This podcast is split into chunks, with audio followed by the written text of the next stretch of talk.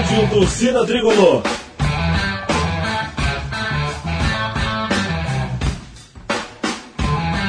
Rock Flu.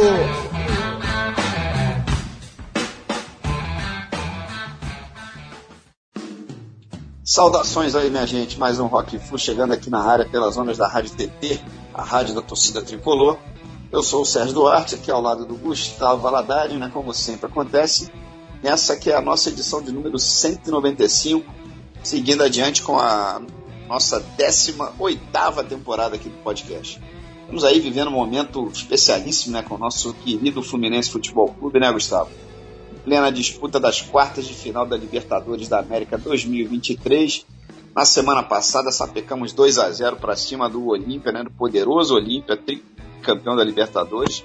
O primeiro confronto no Maracanã e agora é partir para o Paraguai, né, lá para Assunção, nessa próxima quinta-feira, para tentarmos carimbar de vez essa nossa passagem para as semifinais da competição. Que momento, né, cara? Tá tenso ainda, enfim, não tem nada garantido, a gente sabe muito bem. Mas apesar dessa tensão que está no ar, ao mesmo tempo é um momento maravilhoso, né? É isso aí, Sérgio. Um momento sensacional, sem dúvida nenhuma aí, esse que, que estamos vivendo, né? Eu estive no Maracanã na quinta passada, foi uma loucura absoluta, né? O Fluminense não foi propriamente brilhante, né? Não foi exuberante, mas jogou bem, dominou a partida, mantivemos aí a posse de bola é, por quase todo o tempo, né? E principalmente no campo adversário. É, enfim, tivemos chances até para ampliar, mas acabou ficando é, no 2 a 0 para nós, que é uma vantagem considerável, né? Ok. Mas a tensão é, ainda paira no ar aí, como você disse, afinal basta a gente lembrar aí que já levamos uma vantagem exatamente desse tamanho, né, cara? Para lá no ano passado, é, contra o mesmo adversário, né? Acabamos não conseguindo segurar, fomos eliminados é, nos pênaltis. É, eu tô bem mais otimista dessa vez, né? Até porque o time voltou a jogar quase no mesmo nível de quando estava no melhor momento da temporada, né? É, de alguns meses atrás aí. É, mas ainda assim é, é bom termos muita calma nessa hora é, e de qualquer maneira, claro que a torcida precisa celebrar, né? Celebrar muito aí esse momento do time. É, e aí nessa próxima quinta-feira lá no Paraguai, a gente vê o que acontece, né, cara? Pois é, exatamente isso. A gente tem que celebrar mesmo, mas só até quarta-feira, né? Porque na quinta já tem esse jogão decisivo. E é por aí, né, minha gente? Vamos em frente. Bom, mas hoje estamos recebendo aqui no programa uma visita especialíssima, né? Que veio não só para celebrar conosco esse momento do Flusão, mas também para nos ajudar a apresentar aqui essa edição. Eu estou falando do grande tricolor Marcos Caetano, carioca, radicado há alguns anos lá nos Estados Unidos, mais exatamente em Windermere, na Flórida, uma cidade que, para fins de referência, fica bem ali ao lado de Orlando, né, cerca de três horas e pouco de Miami, que é razoavelmente perto, né? Hoje ele é um empresário e empreendedor de sucesso por lá, mas todo mundo se lembra, né, claro, do Marcos, primeiramente como colunista, né, contribuindo lá com seus textos certeiros, diversos veículos importantes, como o Jornal do Brasil, Estado de São Paulo, para revistas Meio Mensagem, Trip, a própria Piauí. Ele escreveu também para Placar durante um certo período, sem falar em alguns sites tricolores, né, como a Netflu, Panorama Tricolor, enfim. Mas o maior destaque do Marcos, claro, no que se refere ao público que curte que acompanha futebol de um modo geral, né, se deu como comentarista esportivo, né, trabalhado por muitos anos em diversos canais, como ESPN, Rede TV, Sport TV, Fox Sport, enfim. Ele sempre foi, por sinal, um dos raríssimos comentaristas lúcidos, né, diga passagem, né, na grade das TVs. Sendo que nós nos conhecemos, né, Marcos, lá, lá pelos idos, início dos anos 2000, né, uns 20 e poucos anos atrás, na Spirit, né, aquela agência de publicidade que eu trabalhava. E é um prazer, cara, um grande prazer para mim te reencontrar por aqui. Eu e o Gustavo somos seus fãs já há muitos anos, né? Seja muito bem-vindo aqui ao Rock Flu e saudações tricolores. Saudações Serginho, Gustavo, saudações tricolores. É, eu tive aí essa, essa carreira curiosa, porque eu é, é sempre é, traba, trabalhei durante muito tempo como comentarista é, esportivo, né? Você citou aí minha, meu currículo, mas esse é o meu currículo, digamos, lá do B, o que eu fazia mesmo, é, ocupação principal, quer dizer, do ponto de vista de do leitinho das crianças era de fato é, trabalhar na área de marketing. Eu trabalhei de gran em grandes instituições brasileiras, bancos, Itaú, Unibanco, Itaú BBA, BRF, enfim, tive grandes empresas é, em posições de, de executivo, comitê executivo dessas empresas, mas é, é, fazia isso com uma coisa paralela, porque eu sempre fui apaixonado por futebol e então durante pelo menos uns 20 anos aí eu cobri cinco Copas do Mundo, eu, eu, eu tive Olimpíada, enfim, é, sempre comecei escrevendo, que é, é mais a minha praia, o que eu gosto mais de fazer mesmo, continuo escrevendo até hoje, mas agora escrevo mais sobre política, outras coisas. Outro dia escrevi um texto para Piauí sobre a eleição americana, enfim, é, variei um pouco mais o cardápio, é, e mais é, o que eu comecei escrevendo, e aí acabei, acabou que fui parar é, na, na, televisão, até especificamente pelas mãos do Antero Greco. O Antero Greco leu um texto meu sobre Pelé e Maradona, que saiu no Jornal do Brasil. Aí eu liguei para agradecer, aí ele me convidou para escrever no Estadão, é, que ele era editor do Estadão, e a coluna começou a sair no Jornal do Brasil no Estadão. É, depois eu, eu, comecei a escrever também para o Pasquim 21 do Ziraldo, o Ziraldo me chamou para escrever lá durante três anos e meio. O jornal, o jornal existiu, essa volta, tentativa de volta do. Eu tinha uma página inteira lá chamada Esporte Químico. E, e aí acabou que, por conta disso, eu comecei a ser convidado para participar, primeiro pela Soninha, lá no Soninha Francine, lá no Bate-Bola. Depois comecei a ser o meu regra 3 ali do linha de passe, cobrindo férias, ausências e tal. E naquela época que a formação era o Trajano, o Júpiter Fúrio, Paulo César Vasconcelos, o Milton Leite, é, o Amigão, né? É, esses eram os. É, era, era, o, e o próprio Antero, essa era a mesa. Eu, eu sempre estava ali. É, o, o, Milton era meu, cobria as ausências do, do Amigão e eu cobria as ausências dos comentaristas, qualquer um deles. Se faltasse, eu ia. Então, acabava que eu ia quase toda semana. Durante uns bons anos foi assim. Mas, é, enfim, a vida profissional acabou me trazendo aqui para os Estados Unidos. Eu virei empreendedor, é uma coisa que eu sempre tive vontade de fazer. Empreendi aqui no ramo de franquias, não vou ficar fazendo é, comercial de nada, não. Mas, enfim, é, tra trabalhei com isso. Então, hoje tem uma, uma, uma franquia de sucesso aqui, já está indo, tá indo, muito bem. São, são, já passa de 300 lojas aqui em quase 30 estados.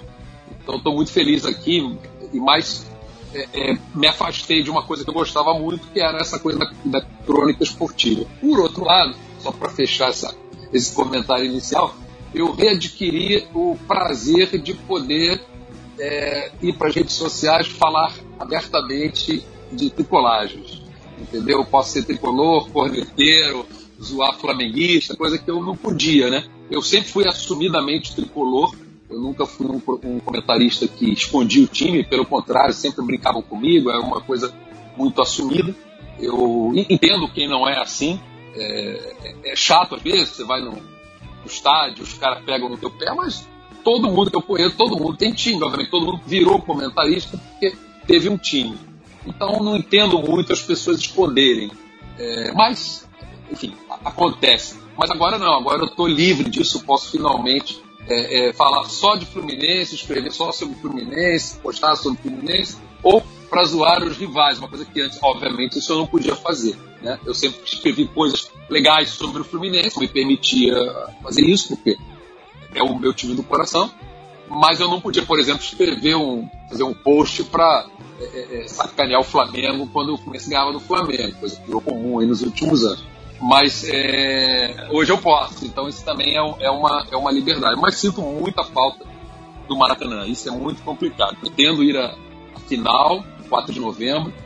É, se formos para o Mundial, vamos, irei também, mas é, mas é assim, eu tenho muita saudade dessa coisa de poder estar toda hora é, indo ao estádio, vendo jogo, isso é, isso é muito bacana. E ainda mais agora, né, nessa, nessa fase vencedora. Mas é isso aí. É, com certeza, cara.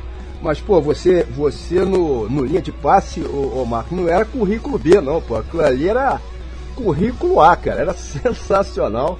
É, mas bora começar o papo aqui, né, sobre Fluminense Futebol Clube. Você falou aí agora em é, final de Libertadores, em disputa do Mundial Interclubes. Quem poderia imaginar, né, cara? Eu, eu digo bem lá no início dessa temporada que chegaríamos até aqui é, nessas condições, né? Faturamos lá o, o bicarioca lá atrás, É, tudo bem, né? Em cima do nosso maior freguês de finais aí, que é o Flamengo.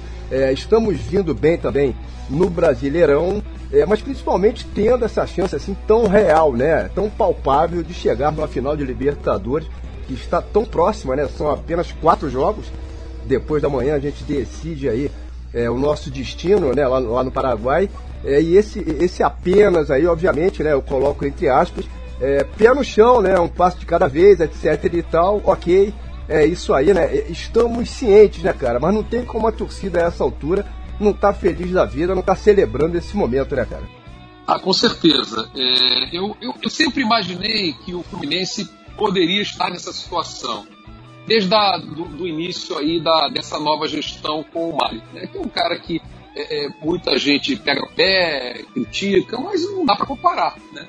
É, é, eu, eu fui dos caras que é, fiz até um texto apoiando abertamente o Mário, não, não tenho nenhum cargo e nunca tive nenhum cargo no clube, mas é, comparando o que a gente tinha da gestão anterior com, gestão, com o que o Mário prometia fazer, ou com, a compreensão do negócio do futebol e do dia a dia que ele tem, parecia que não tinha outra escolha. Né? Assim, não, não, não, nós não discutindo um modelo que eu gosto muito, de ter um, um, um, um clube empresa bem gerido, claro, não, assim, não, vamos dizer, modelo Botafogo melhor do que o modelo assim, para ter resultado com o Botafogo, não para ter resultado com o Vasco.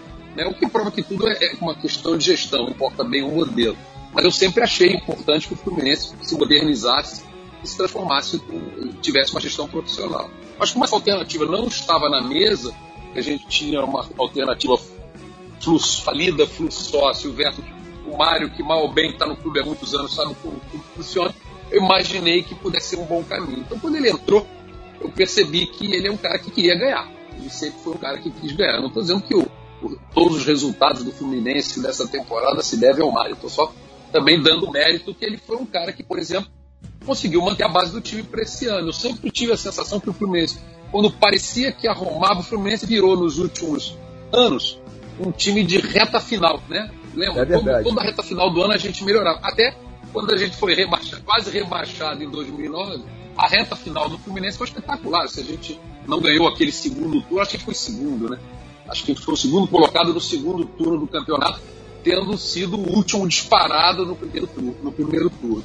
Mas a gente sempre dava aquela arrancada, mas toda vez que a gente falava, bom, esse time está pintando como muito bem para o ano que vem, a gente perdia três, quatro peças e voltava a ser um time comum. Ou trocava o técnico, ou perdia o técnico e voltava a ser um time comum. É, mas então, assim, eu sempre tive essa percepção de que o Fluminense, se conseguisse manter uma boa base, trazendo reforços inteligentes, que não precisa ser o grande craque da, das galáxias, a gente teria chance. Porque é um time que se acostumou nos últimos anos a ficar ali nas primeiras posições. Não estou falando da gestão do sócio, mas nos últimos anos, os primeiros três anos da gestão do Mário, sempre ali na, zona de Libertadores. Foi, pô, um time que é o que eu sempre digo, para você ganhar a Libertadores, você tem que disputar a Libertadores. É, e quando você disputa a Libertadores, mesmo você sendo eliminado, às vezes na primeira fase, na segunda fase, perdeu uma final, com o Fluminense já perdeu, mas tudo isso é um aprendizado. Né? É, a gente, eu tenho certeza que a, a derrota para o Olímpia do, do, ano passado serve para como a gente vai jogar né, com o Olímpia nesse, nesse, nessa próxima quinta-feira. Mas quando eu percebi que esse ano a gente manteve o Diniz, que é um técnico que vinha fazendo um trabalho é, é, é ousado, né? um trabalho é, é, organizado e com um padrão de jogo. Né? Mantivemos caras como Nino, André, enfim, trouxemos alguns reforços interessantes, o próprio Cano, que já tinha despontado no outro ano, ficou também, ou seja, quando a gente vê que a base desse time ficou, você tem aquela molecada de Xerém que sempre chega, e nós não pegamos o, o destaque de Xerém da temporada e mandamos embora, fora algumas surpresas que a gente ainda teve, por exemplo, a volta do, do John Kennedy, eu não contava com isso, eu achava que ele era um jogador daqueles que ia, infelizmente, ficar pelo caminho por falta de cabeça, mas quando se juntou tudo isso, pô, agora a gente tem um time, e o, que, o mais bacana do Fluminense nesse momento é que é aquele momento que a gente. Assim, eu estou muito otimista com as sandálias da, da humildade, mas muito otimista é que a gente percebe que o Fluminense é, está é, é, é definitivamente é, meio ungido. Porque até os jogadores reservas estão rendendo bem. A gente viu nesse final de semana contra o Atlético Paranaense que teve muita gente aparecendo jogando bem. O Léo Rodrigues jogou bem pra caramba nesse jogo. Foi, foi, pelo, cruzou três bolas na cabeça dos atacantes que não entraram por incompetência dos atacantes. A bola foi literalmente na cabeça do cara na linha da pequena área ou dentro da pequena área. Chutou uma no travessão, fez lançamento. Um cara que veio assim como um reforço de meio de temporada. Né? É... Até jogador, por exemplo, eu não acreditava que o, que o, Ione, o Johnny é, é, Gonçalves ia conseguir render muito. Ele estava muito apagado nos últimos anos. Ele não tinha boas passagens no clube há muito tempo. Uma boa passagem pelo Fluminense em 2019, foi, né? Acho que foi 2019. É... Mas até ele apareceu, tá? participou do jogo, deu passe de peito, quase fez o gol para o lado. Enfim, mas quando você vê que o time inteiro, a molecada de Xerém, que, que é improvisada, é, é, o, o, o, Felipe Melo em final de carreira, mas que consegue ter um rendimento ali por uns 50, 60 minutos de jogo, quando você olha para o time, o Fábio voando, né? Um cara que ninguém esperava que pudesse estar tão bem assim. É, pô, o Fábio é nível de seleção. É, é não vão chamar, pô, o Dinheiro não vai chamar porque vai ser acusado de, de, de, de cabotinismo, é, de estar tá puxando a, a, a brasa passadinha do Fluminense. Ah, e porque ah, o cara é velho, não vai para a Copa do Mundo, tem 42 anos, assim, qual goleiro está jogando mais, está tá fechando mais o gol do que o Fábio esse ano? Então, quando você olha tudo isso, é um momento muito bom. A gente tem, a gente tem banco. O Martinelli entra bem. É, o Lima, que é jogador tático, todo mundo gosta de, de, de implicar, mas não compromete. Agora voltou o Alexandre. É, então, assim, é, para onde você. Samuel Xavier rendendo uma nível seleção, como a gente diz, né, sendo decisivo. Pô, você começa a olhar para todos os lugares do campo, em todo lugar tem talento, e os caras se superando, aqueles que não são os mais talentosos conseguem se superar na base da garra, porque é, é, é, se entusiasmam ali com o momento do time, ou não tem como não ficar otimista, é só ter cabeça no lugar. Tá tudo é, a favor. É, e a torcida não ficar neurótica, né? Porque a nossa torcida, eu lembro que esse ano nós entramos numa pilha insana de que o Marcelo tinha destruído o ambiente do clube, que o clube sem o Alexander não ia ganhar de mais ninguém, o dinheiro tinha acabado. Né? E aí a torcida Sabe, você vê a torcida vaiar é o Martinelli antes dele entrar em campo, anunciou a escalação, uh, já estou vaiando no painel. Pô, não, não dá. Isso é muita neura. Né? Então a gente tá Torcedores, tá... calma. Calma, torcedores, calma. Calma, torcedores. É isso aí. A gente tá sempre com aquela síndrome de que, pô, tá tudo indo tão bem, vai acontecer uma coisa errada. Vai, vai, vai ser uma tragédia. Lembrando que o Marcelo é ainda vai voltar e vai ser muito importante. O Marcelo vai ser muito importante nessa, final da Libertadores aí que a gente virá, se Deus quiser. É, e é incrível que, além de estar nas quartas da Libertadores, né, a gente ainda está muito bem no Brasileirão. Né? Vamos esquecer o Botafogo, porque a diferença para eles são 16 pontos.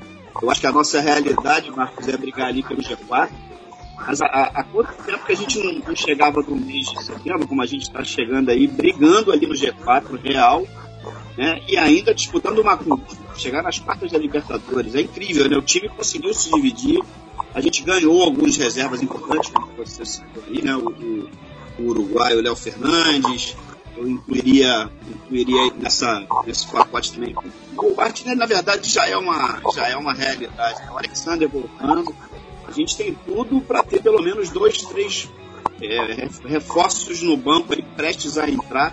Por exemplo, no próximo jogo contra, contra o Olímpia, a gente vai ter um Alexander no banco para poder entrar e modificar o jogo, ou quem sabe sair jogando. Não sei como é que, como é que o Diniz é, enxerga isso aí.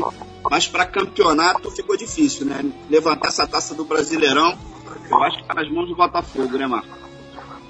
Ah, não, sem dúvida. É, se o Botafogo não tivesse essa pontuação extraterrestre aí que eles conseguiram, o Fluminense estaria totalmente na briga. Tira o Botafogo do campeonato, tem 10 times brigando pelo título. O Fluminense certamente entre eles. E um time que deu muito azar. Tá? É, esse jogo do Atlético Paranaense foi um azar do caramba. É, a gente teve um monte de oportunidades, foi um bombardeio e não ganhamos.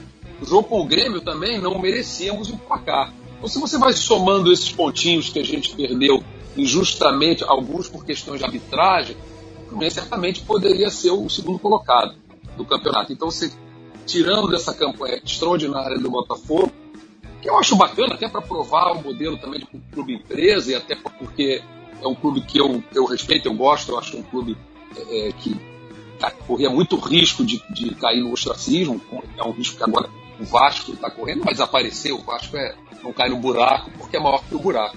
Né? É, não, não, dá para comparar o Vasco com o América, são coisas diferentes, situações diferentes. Então todo clube carioca que começa a ter problema, pensa, fala, ah, vamos virar o América, ah, vamos desaparecer. Tem torcedor fluminense também que acha que três derrotas seguidas o Fluminense vai desaparecer, né? vai ser rebaixado, nunca mais vai voltar e vai desaparecer. Não é assim.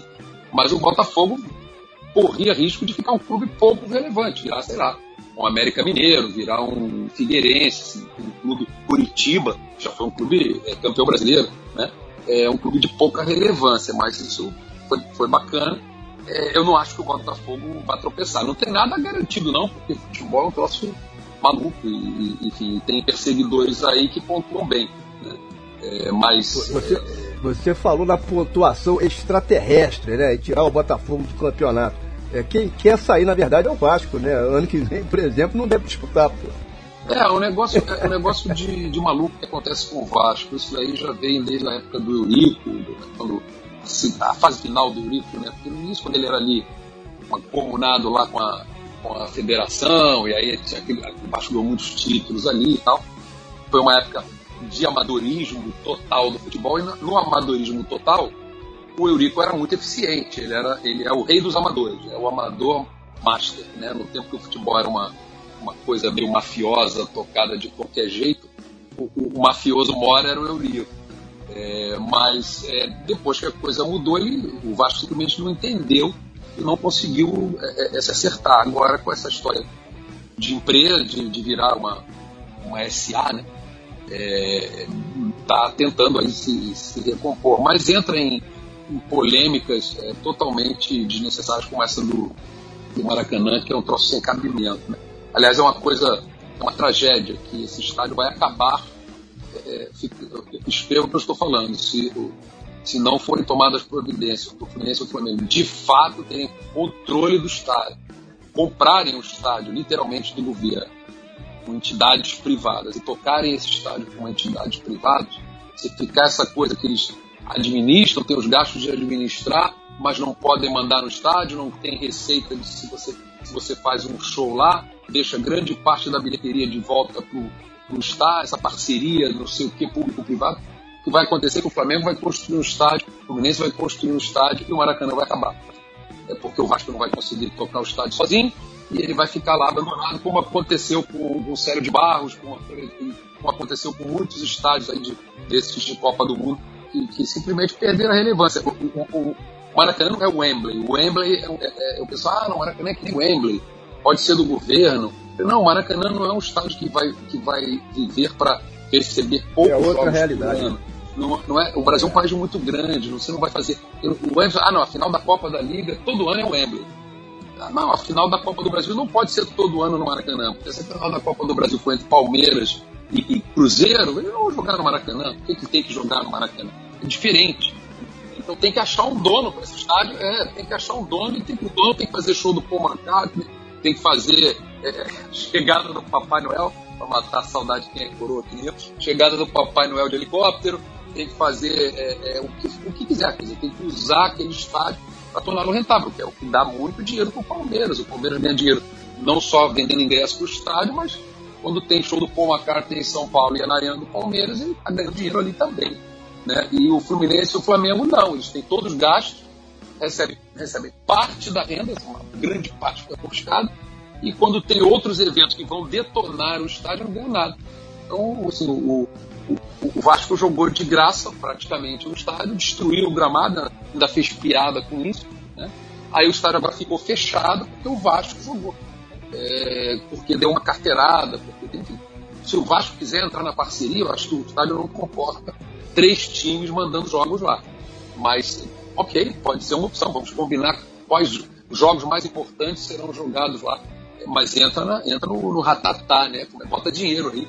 Vamos, vamos comprar o estádio, e, e, que vai ser mais barato que cada um fazer o seu, e vamos tocar. Mas infelizmente isso é uma, um assunto que ninguém está querendo botar o dedo. Nem os presidentes dos clubes estão satisfeitos do jeito que está. Não tem dinheiro, aquela história.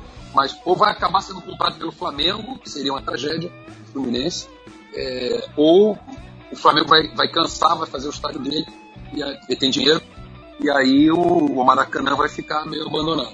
Enfim, mas vamos ver, isso é outro É, assunto. tem. Precisamos fazer uma vaquinha virtual aí, pô. Não é? Mas vamos ver o que, que acontece é, com o nosso Fluminense, né? Eu tô projetando aí há meses uma final nossa contra o Boca no Maracanã, né? Da Libertadores. Seria uma verdadeira loucura. Vamos ver se eu vou, se eu vou acertar esse palpite. O Serginho acha que vai ser Flusão versus Racing na final. Enfim, mas seja como for, estaremos todos lá no dia 4 de novembro, data da final, todos loucos da cabeça, com certeza absoluta, né? É, bom, mas vamos lá fazer então a primeira pausa aqui no bate-papo, que é para já começar a detonar um rock and roll por aqui, iniciando para valer a brincadeira, enfim. Daqui a pouco a gente volta, som na caixa.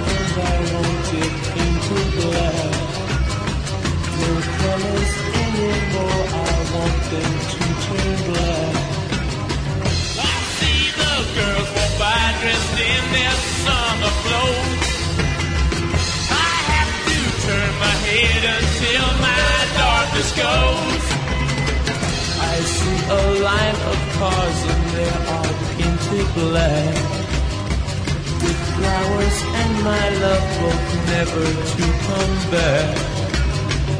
I see people turn their heads and quickly look away. Like a newborn baby, it just happens every day. I look inside myself and see my heart is black. I see my red door, I must have it painted black. Maybe then I'll fade away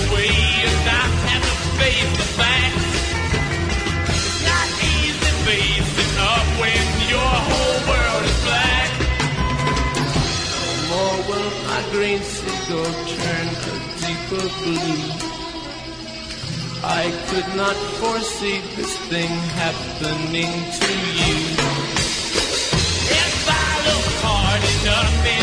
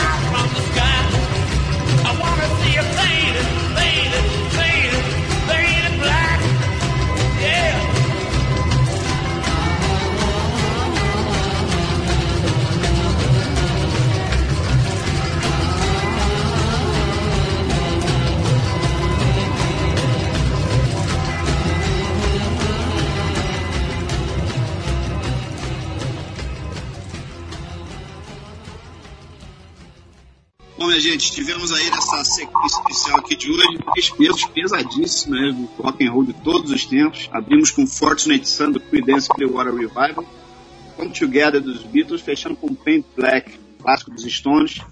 O set list aqui de hoje, que por sinal está sensacional, nós pedimos ao nosso próprio convidado, né, nós anunciamos o Marco Caetano como tricolor, como jornalista esportivo, cronista, empresário de sucesso, enfim. Mas ficou faltando outra belíssima qualidade, né, Gustavo? que é o fato dele ser roqueiro, né, Marco? Pô, gosto muito.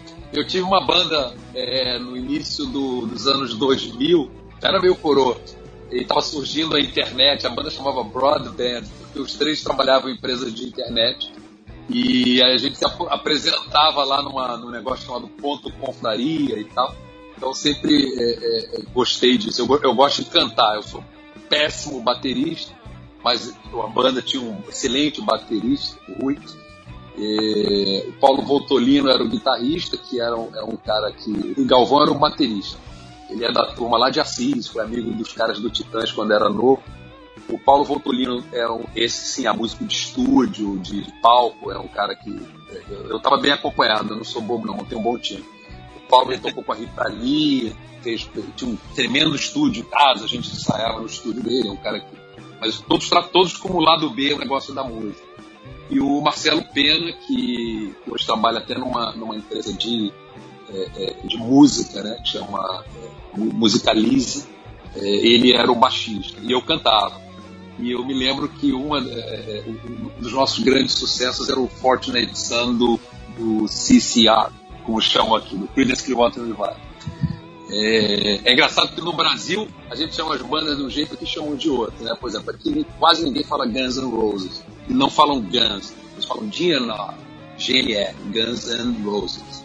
É, o, o, Red Hot Chili Peppers, que a gente no Brasil chama de Red Hot, aqui eles chamam de Chili Peppers. Exatamente ao contrário.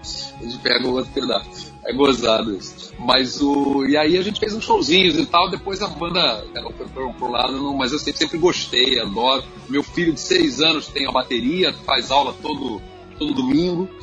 Então faz um, faz um barulhinho lá em casa pra gente, eu também adoro rock, então sempre, sempre gostei muito, sempre gostei muito. Gosto mais de classic rock, é, não sou um cara muito do heavy metal, mas por causa do meu filho, o moleque gostando de heavy metal, tenho ouvido até uma, umas outras coisas. É, eu não gosto muito de, de, desses rock mais culturais, essas coisas muito góticas e gótico é, escandinavo, que é uma coisa, uns lances assim. Mas é, é, gosto, gosto demais de rock. Para mim é, uma, a, é a grande manifestação cultural do século XX, tão grande quanto o cinema.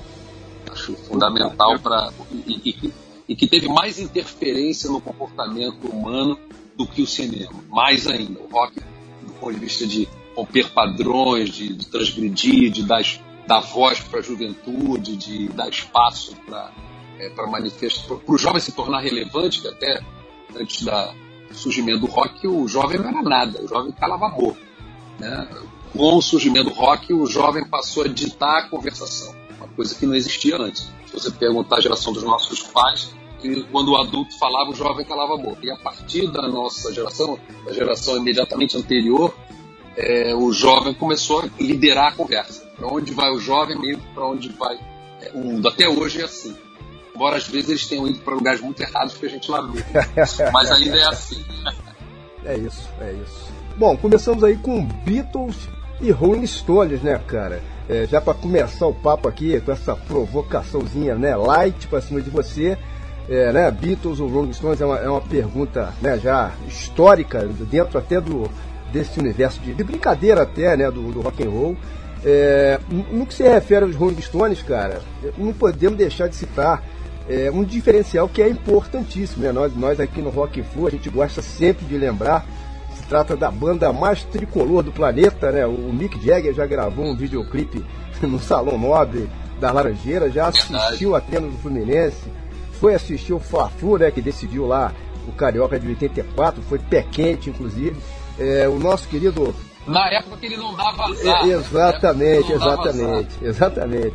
O nosso querido Charlie Watts, né, o saudoso Charlie Watts, já foi flagrado numa loja de Ipanema comprando uma camisa do Fluminense é, para a filha dele, né, a Josefina, numa vinda é, dele ao Rio nos anos 90. O Ron Wood usou uma camisa da máquina tricolor em 76 é, no material de divulgação de uma turnê da, dos Stones daquele ano.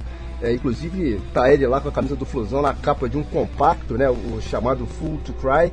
E temos ainda o mestre Mick Taylor, né, guitarrista que ficou passou pela banda ali como meteoro, ficou pouco tempo, mas deixou a marca dele também. Existe uma fotografia é, do Mick Taylor é, posando ao lado do, do, grande Ezequiel Neves, né, orgulhosamente lá, é, trajando uma camisa do Flusão. Enfim, como se percebe é, claramente, né, é uma banda tricolor da Gema, sendo que o próprio clube organizou uma exposição dentro lá da sede é, do museu, né, celebrando justamente essa aproximação aí entre os Stones e o Fluminense. Foi a Flu Stones, né, durou algumas semanas, foi maior barato. Eu não, eu não sei se nessa época, em 2016, ô, Marcos, você estava no Brasil ainda, né, mas você deve se lembrar aí dessa, dessa Flu Stones. Eu fiz esse, esse essa exposição aqui de motivos para para te ajudar a decidir. E aí, Beatles ou Rolling Stones?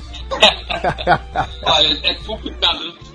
Tem várias maneiras de, de, se avaliar uma banda, né? Uma delas é, é, a performance de palco. Nisso não tem comparação. Os Rolling Stones literalmente foram a banda, acho lá do Led Zeppelin, que inventaram esse grande concerto de rock que a gente vê hoje em dia. Até então, as bandas se apresentavam de jeito muito tímido. As apresentações ao vivo dos Beatles, que pararam em 66, né? ou seja, eles nem tocaram ao vivo os grandes sucessos da banda. Eu sou muito fã dos Beatles, sobretudo de, de, de, de Revolver em diante, né? É, e não os primeiros discos, o Professor ali, Revolver especialmente, já são os, é, é, os, os, os, grandes discos, mas praticamente ali eles já pararam.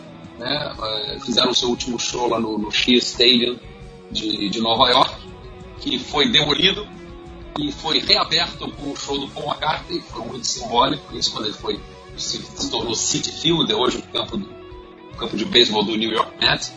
É, mas enfim, mas então ao vivo não tem comparação, os Stones muito maiores. Do ponto de vista musical, eu acho que não tem nenhuma discussão sobre Beatles, inclusive para. Assim, tenho certeza que daqui a 500 anos as pessoas ainda conhecerão pelo menos 10 músicas dos Beatles, com sorte, talvez uma ou duas dos Stones é, uma ou duas do Led Zeppelin. Os Beatles é, é, fizeram coisas extraordinárias, conversam com todas as idades, foram além simplesmente do rock, é, é, um, é uma outra coisa. Beatles é Beatles. Né? Eu até brinco com isso, que eu, eu não tenho acompanhado muito futebol é, brasileiro. Eu, tô, eu, eu, já sempre gostei muito e aqui eu estou muito encantado com o futebol americano, torcedor do mais antigo, mais tradicional, com mais títulos, o Green Bay Packers. Então também é, tem essa similaridade com o Fluminense. Não é, não é time modinha, não tem mascote, não tem cheerleader, é um campo no gelo e é, e é, descoberto. E assim é o Green Bay Packers. Então eu gosto muito de futebol americano. Mas é, é, não tenho acompanhado futebol brasileiro, não vejo jogos dos outros times, nem mesmo europeu, eu tô com muita paciência para futebol. Assim, eu não gosto de futebol, gosto de Fluminense. É um outro esporte. Né? Então, assim, é, é, tem, tem Beatles e tem rock. O Beatles é um negócio, é o Fluminense, é um negócio em si. Né? É uma coisa que é um, um fenômeno, uma coisa a ser estudada. Agora, com banda de rock, com riffs, com apresentações ao vivo, performance de palco, pô, assim, é certamente a, a, a, a melhor banda para você falar. Obviamente que o show dos Beatles é uma coisa tão impossível, né? Você vai, ah, você quer ver um show dos Beatles ou dos Rolling Stones? Você vai ah, eu quero ver um show dos Beatles. Mas vamos dizer que eles tivessem continuado, ou, ou que em 1969 os Beatles ainda estivessem tocando juntos. Talvez naquela época você quer ver um show dos Beatles ou dos Rolling Stones. Eu falo, olha, tenho certeza que você vai se divertir mais no show dos Rolling Stones. Porque é uma, é uma banda que tinha uma dinâmica de palco muito especial. Né? Como também depois o Led Zeppelin deve ter sido uma coisa incrível ver esses caras ao vivo naqueles shows. A gente pode ver um pouquinho é, é, é, Song Remains the Same, você pode ver os, os documentários, né, vídeos, mas não, não teve a chance de, de ver. Eu sequer consegui ir ao, ao, ao Plant Page no, no Hollywood Rock que teve no Rio de Janeiro há muitos anos atrás, que dizem que foi espetacular. Quem viu, tipo, foi uma missa. Sensacional. Foi uma, uma, um Led Zeppelin Dizem que foi sensacional. Eu abro aqui um parênteses para citar, até como uma espécie de dica da semana, que justamente os Rolling Stones parecem que estão anunciando um álbum de estúdio novinho em folha, para sair agora em outubro, né?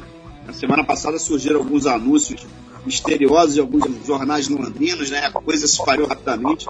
Já tem até título, segundo os rumores, vai se chamar Rackney Diamonds os velhinhos não param, né? É impressionante. O álbum, a se confirmar aí as notícias, já nasce emblemático de berço, né, Marco?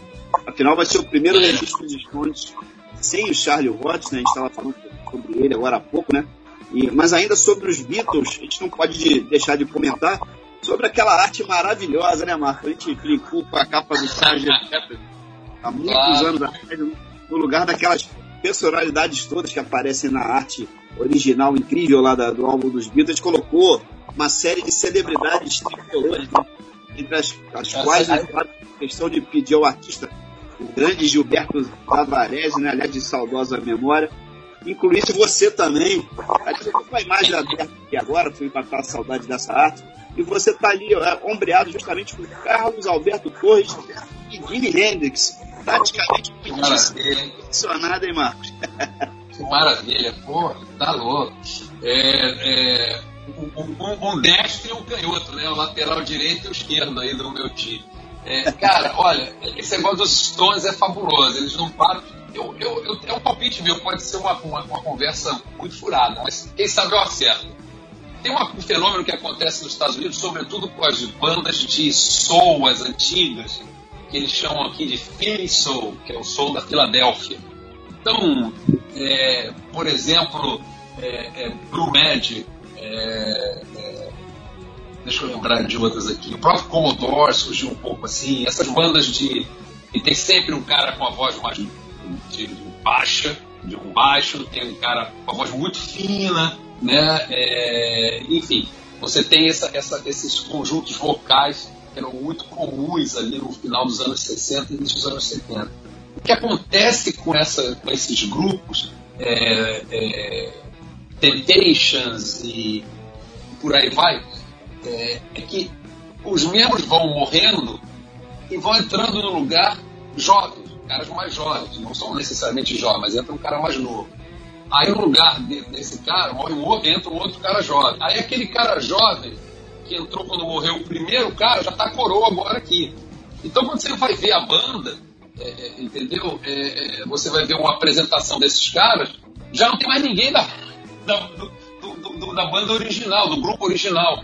São outros quatro caras. Mas eles seguem com o mesmo nome. E tudo bem, porque eles estão cantando aquelas músicas, é, é, entendeu? E, e eles continuam. Entra o filho, é muito interessante. Então você tem bandas que sobrou um cara é, dos quatro. Tem outras que tem dois ainda. Tem outras que um cara tá vivo, mas já não, não tá na principal voz, ele foi fazer uma outra voz. E tem as que não tem mais ninguém. Então, assim, eu acho que os Stones vão acabar virando um negócio desse. Assim, vai, vai morrer o último cara, já entrou outro vocalista. Eles vão colocar um baterista agora. Se morrer um guitarrista, vai pintar outro guitarrista. Deus me livre, tomara que isso não aconteça, mas enfim. Eu acho que eu, eu não, não, acharia impossível que a gente tenha um Rolling Stones que continua além da morte dos, dos- dos integrantes originais. Porque a música é tão boa, tem tantos hits, que se, se, você, se você achar um bom substituto é, que dê conta do recado, não vai ser a mesma coisa, mas quem sabe. Né? Mas assim, no, na- no, no- no Soul Music isso é super comum. A- a- tem, tem, muitas bandas que estão por aí, que, que- grupos que estão por aí que já não, já não tem mais ninguém, mas as pessoas continuam indo aos shows, claro, é uma coisa de antigamente, mas eles continuam com o mesmo nome, sob as bênçãos dos herdeiros lá e tal, não é um troço que alguém se apoderou, mas a coisa, a coisa continua, né? Porque é muito triste você ver uma banda morrer. É, o que aconteceu com o Rush, por exemplo, pô, é, de- é devastador. Tipo Assim, eu, não, eu não sou um, early fan, vamos chamar assim, do, do, Rush. Eu sei, ah, é rock progressivo, canadense, eu tinha um certo preconceito. Aquela voz esganiçada no Lee. ah. Mas aí eu, eu, o Rodrigo Aguirre, um amigo nosso em comum, é maluco pelo Rush. É, é, aliás, que, o Rush não tem meio meio termo, né? O cara não conhece muito, ou ele é maluco pelo Rush. E aí eles sempre falavam pra mim e tal, e agora o meu filho, sei lá, porque gosta de bateria, né? Então ele começou a ver é, primeiro o Tom Sawyer, depois o, o, o YYZ, que eles aqui chamam de YYZ. É, e, enfim, porra, eu comecei a ouvir Rush meio velho já. E eu adoro. Eu falei, pô, é legal. Quando eu realmente comecei a gostar da banda, a banda não existe mais. Então, o, o, o, Neil Peart morreu e, e, enfim, os caras não ousam continuar a banda sempre, como foi o caso do Led Zeppelin também. Por causa da, da partida cedo aí do John Bonham, eles não, não, não desapareceram. O que também dá uma aura espetacular pro, pro Led Zeppelin, né? Porque fica aquela banda que não entrou em decadência, e toda banda entra em decadência. Até próprio Stones, né? álbum de estúdio dos Stones. Gente, qual foi o último álbum bom de estúdio dos Stones? Cara, deve ter, foi dos anos 80, 70 talvez. É, não tem uma coisa assim, espetacular que eles tenham feito. E tudo bem, nem- não precisa fazer mais não. É, o John Fogerty e o Creedence nunca mais também. O John Fogerty nos anos 80 é, lançou um disco chamado Centerfield, que é uma música que fez muito sucesso, porque toca em todo jogo de beisebol nos Estados Unidos. Por cada joguinho ele bota um dinheirinho no bolso, porque essa música toca todo jogo. A música sobre um jogador de beisebol. É, mas de lá pra cá nada. Eles são caras super talentosos, mas não, não funciona. É, não, não, não, eu, eu, eu, eu- e o Rodrigo, já que a gente falou deles, tem essa teoria aqui. Ninguém consegue ser muito genial depois dos 30. Ninguém faz coisas na música, né, no rock especialmente. Parece que é a maldição dos jovens. Só. Você tem que ser jovem para explodir, fazer grandes coisas no rock. Depois você até emplaca uma coisinha ou outra, mas nunca do nível que se fez até você ter 30 anos. Eu nunca ouvi falar de uma banda de rock, eu nunca ouvi falar do Assis, né? o Lelê das bandas de rock. O Assis é um cara que apareceu muito velho já no futebol, com 20 e tantos anos, né? É, o Lelê também parece que não jogava bola até pouco tempo atrás e agora está começando ainda. Mas não tem isso no rock, não tem esse cara que aparece, pô, esse cara finalmente aos 50 anos o cara explodiu com grande sucesso. Não, não rola. É verdade, é Nunca verdade. vi isso. Né? É, não, não grande sucesso. É, mas, o- o- você agora me fez pensar numa coisa terrível que seria o Lelê Revisited. Olha, muito show do. Foi muito show do Creedence Clearwater Revival. Foi até em Caramba. Jaguariúna, no rodeio. Lá no rodeio, eu, eu adoro o Creedence, é a minha banda americana favorita, número um, tem comparação. Adoro, adoro, adoro, acho um som maravilhoso. E, porra, eles entregavam, eles achavam, acharam um vocalista, lá o cara chamava Tristan, não sei das quantas, que cantava igualzinho ao John Fogerty, e acharam um guitarrista que tocava pra cacete igual ao John Fogerty. Até um cara do The Cars, depois entrou um outro, os guitarristas foram meio trocando, mas a banda ficou, ficou de pé esse tempo todo. Mas agora parece que o, o- o Cosmo, o, o Cosmo é, é, tá, o baterista, né? É, ele tá com o do Cosmo Clifford, né? É, ele tá meio doente, tá meio enfim, tá com alguma coisa aí, eles meio que pararam. Nesse- A, a banda não, não tá rodando. Mas eles iam ao Brasil todo ano, lá em Creedence. Não, mas é o Revisitor, não, não importa. Tem dois caras lá, pô. E eles funcionou, e era, era um show muito animado. Gostando. Mas assim, o Lele Revisited, melhor não. É, bom, se, se no bloco de abertura aqui de hoje nós resolvemos passear um pouquinho aí apenas lá pelos anos 60, é, nessa segunda sequência, né, que se aproxima aí, por outro lado, teremos bandas representando também outras épocas da história do rock and roll. É, teremos ainda um registro é, sessentista, né, Baby I'm Gonna Leave faixa que faz parte do álbum de estreia do Zeppelin, que é de 69, porém, quem vai fazer companhia aí ao LED, né, esse dinossauro que reinou, na verdade, durante a década de 70, é, uma delas é o Nirvana, né, um ícone absoluto é, dos anos 90, e a outra o Talking Heads, né, cujo ápice na carreira rolou nos anos 80, quer dizer, temos aí então é, David Byrne junto a Dave Grohl, Kurt Cobain e mais Jimmy Page, Robert Plant e Companhia Limitada. Ô Marcos, na mão do Fernando Diniz, cara, essa turma aí dava pra montar um timaço, né? Pô, sensacional. Por falar em Talking Heads, é, eles estão relançando nos cinemas aqui nos Estados Unidos o Stop Making Sense. Um documentário espetacular do, do grande show da carreira do Talking Heads. Outra banda que eu adoro, aliás, eu fui ver o, David Byrne com aquele American Utopia na Broadway. É maravilhoso, acho que está no Disney Plus aqui, deve estar aí no Brasil também. É um musical dirigido pelo Spike Lee. É, e é, é- é incrível, incrível, incrível. É um tremendo show. É, todos tocando ao vivo, instrumentos acústicos, é, é- é espetacular. Então, é, gosto muito do, do Dave Byrne, gosto demais. Agora fui ver um musical que ele fez com o Fat Boy Slim na Broadway, é a coisa mais maluca do mundo, é um musical sobre a Imelda Marcos, vejam assim. É, a mulher do ditador, mas misturada, ela gostava de dance music.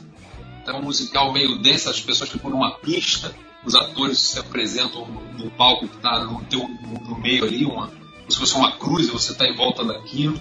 É muito bom também. No dia que eu fui, o Dave Byrne era de uma, uma espécie de pré-estreia, é, ainda não era, não era estreia. Então o Dave Byrne estava lá né, fazendo anotações na, na, na plateia, mas é, é, é muito bacana. E eu acho que essas são é, Talking Heads, e depois é, é, Nirvana, até Foo Fighters. Eu acho que assim, qual foi a última grande banda de rock? Acho que Foo Fighters, né? Qual foi? É, é, é, Pearl Jam, Foo Fighters, Gran- Oasis, talvez, Oasis. É, talvez. Assim, eu digo, perdemos isso, nós não temos mais uma. Um amigo meu fala, não, o rock não, é o Marcelo Pena, esse baixista do, que era da minha banda lá. Ele ele fala, não, você tá falando besteira, tem 500 bandas novas surgindo, aí me manda playlist só de bandas que surgiram em 2023, que eu acho É, legal. tem, né, Marcos? Mas sem relevância, né? Sem a mesma relevância, né? Claro, como tem Isso. artista de jazz lançando disco todo ano. Se você entrar no Exatamente. catálogo da de É jazz, isso. você vai ver coisas incríveis, né? Mas não aparece aquele cara É. que, que, é o que eu falo. é, rock pra mim tem que ser uma assim. A minha mãe, que tem 86 anos, Dona Terezinha, ela sabe o que é Welcome to the Jungle. Ela sabe. Ela sabe o que é Paradise City.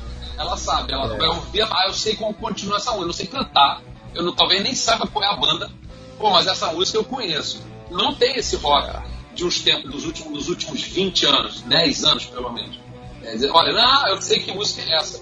Sabe se você é fã de rock, aí você vai saber, né? Mas assim, não é uma coisa que qualquer pessoa ouve, é uma música que toca em, em qualquer lugar. Não, assim, se você vai, se você pega um filme atual e ele vai ter uma música de rock, pode ter certeza que é uma música de rock com mais de 20 anos.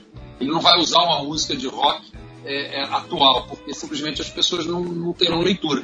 Mas aí quando você tem lá o filme do Iron Man e eles colocam Iron Man é, de trilha, ah, eu conheço essa música, claro, porque foi um, é uma música daquele, daquele tempo.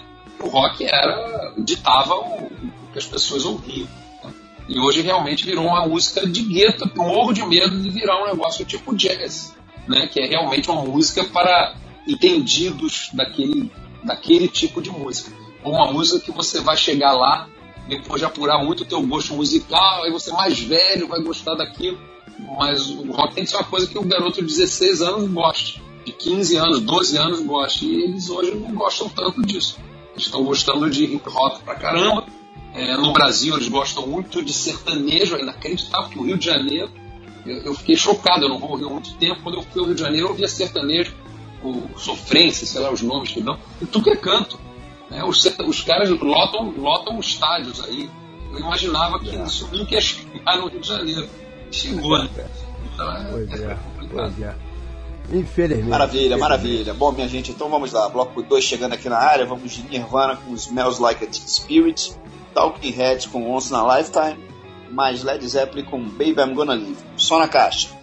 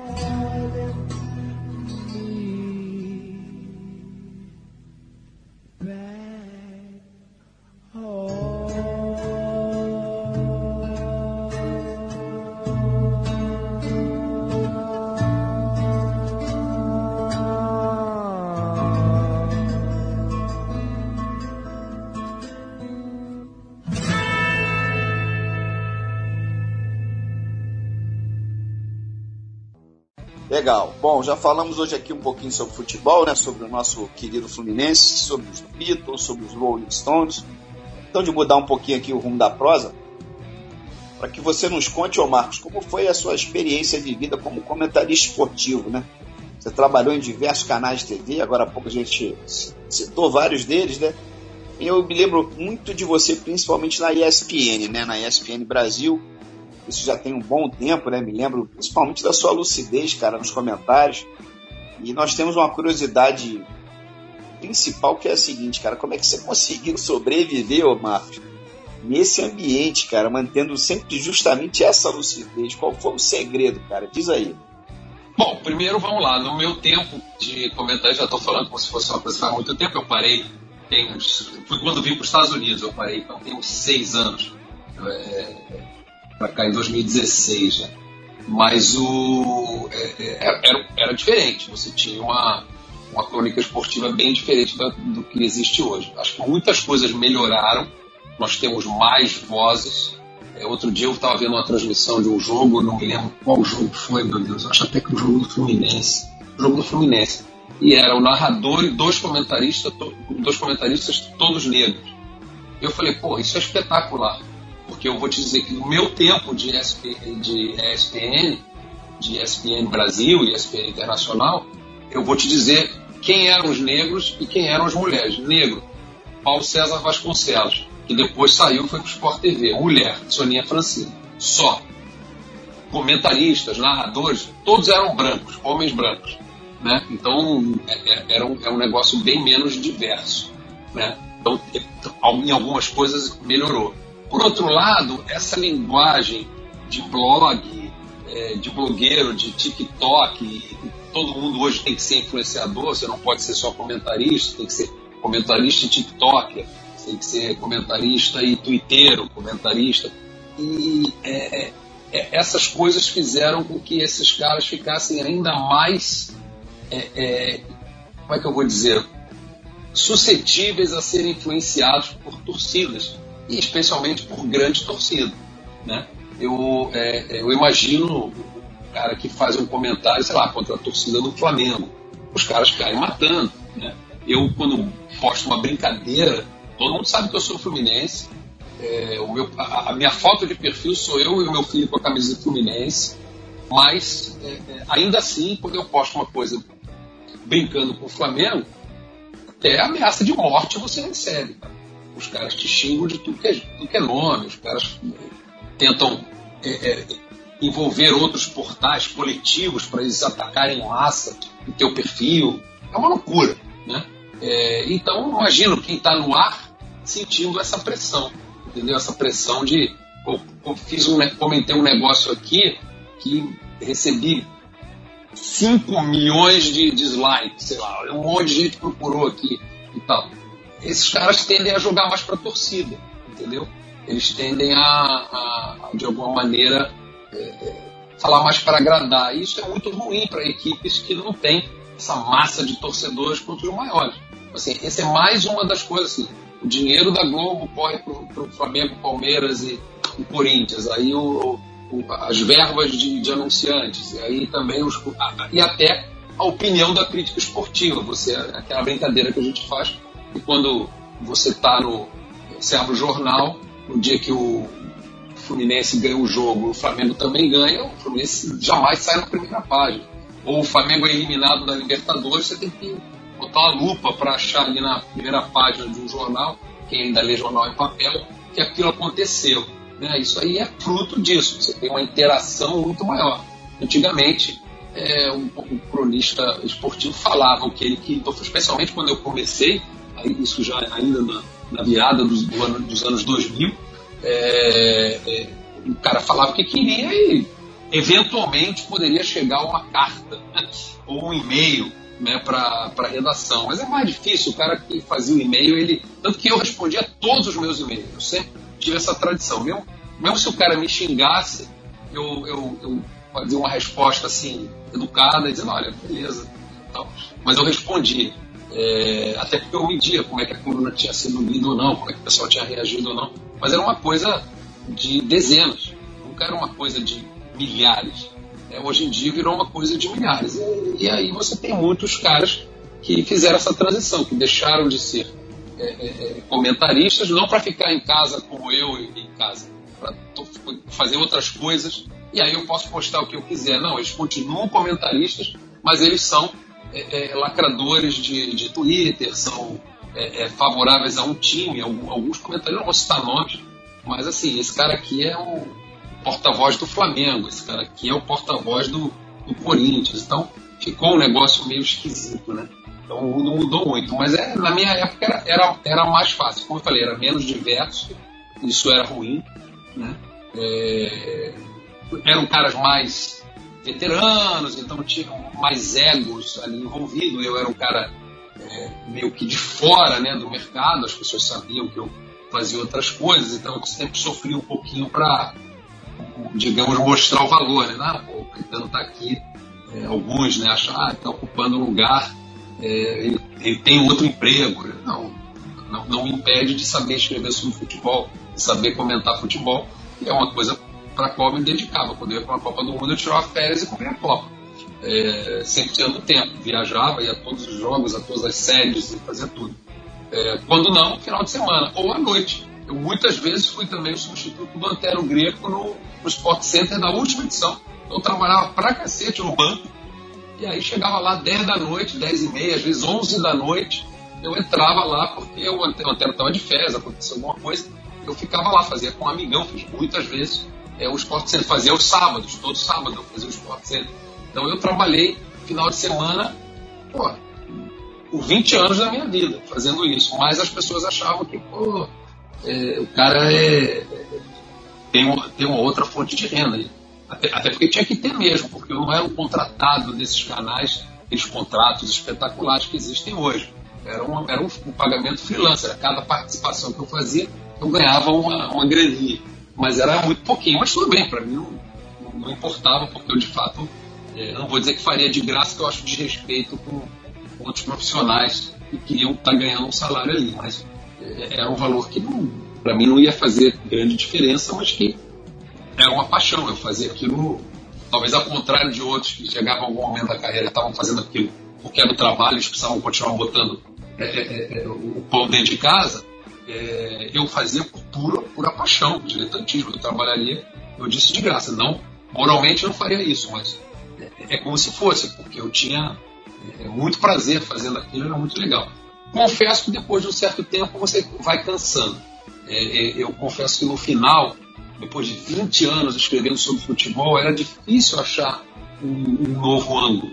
Entendeu? Você fala, poxa, eu já falei eu já falei da bola, eu já falei do, do, de tudo que você imaginar. Né? De, então eu falo, poxa, eu, eu gostava muito de fazer crônica, eu não gostava de escrever, comentar taticamente um jogo.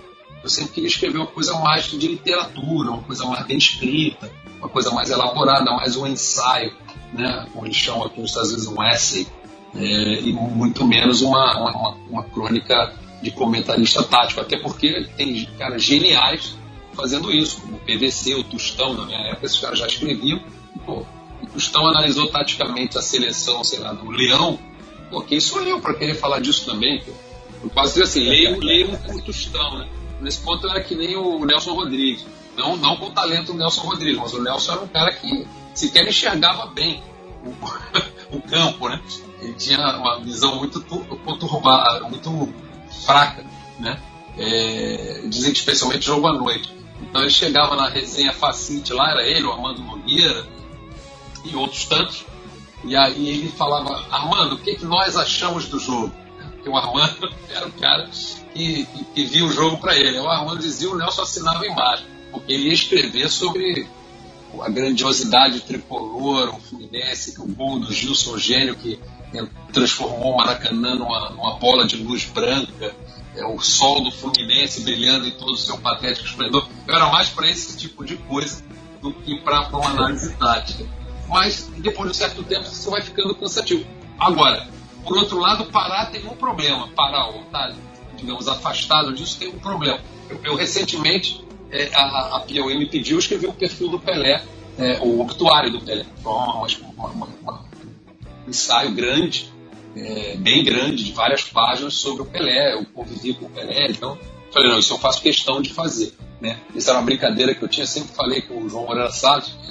João, ó, amigo meu, dizer, João, que é o cara que toca Piauí, João, quando morreu o Pelé, esse obituário é meu, tá? Não tem isso que aconteceu, eu tô disposto. E no final, eu já conversando com o André, com o André Petri, que é o editor hoje, dizendo, André, ó, eu tenho informação aqui, a filha do Pelé, eu conheço também, eu conheço algumas pessoas da família, olha, é, o negócio tá feio e tal, não, mas é para desse não, olha, não, ele um dia me ligou preocupado, não, me falaram que o Pelé vai embora, eu falei, não, não tá assim, ele não vai, pode, não vai ser na desse mês, pode, pode fechar a edição. Eu, então eu ficava monitorando, e é muito triste, né? Mas eu não me recusava a escrever, escrever com ele vivo, eu não tinha o texto pronto, que quase todas as redações tinham. Eu acho que isso é, sei lá, eu não conseguiria escrever um É o texto. padrão, né? É o padrão, né? É o padrão, mas eu não conseguiria escrever um texto sobre isso. Como foi a minha história da final da Copa do Mundo de 2002, contando história de cronista esportiva. Eu estava lá, sentado ao lado do Tostão, porque ambos éramos do Jornal do Brasil, então era que privilégio ver o Brasil pentacampeão do mundo com o Tostão do lado. Né? Conversando com o Tostão, o Tostão gostava muito de Grande Sertão Veredas, gostava, Sensacional, né? gostava muito de literatura, então a gente conversava muito. A gente disse quando almoçava, o Tostão era o meu. Era o Tostão, o Veríssimo, o Arthur Chechel eh, e o Joaquim Ferreira dos Santos. Essa era a turma que não escrevia só sobre futebol, o pessoal que gostava de literatura. Então gente saía para almoçar muitas vezes e, enfim, e ficávamos lá, o Joaquim engraçadíssimo, o Chechel engraçadíssimo, o Luiz Fernando Veríssimo mudo.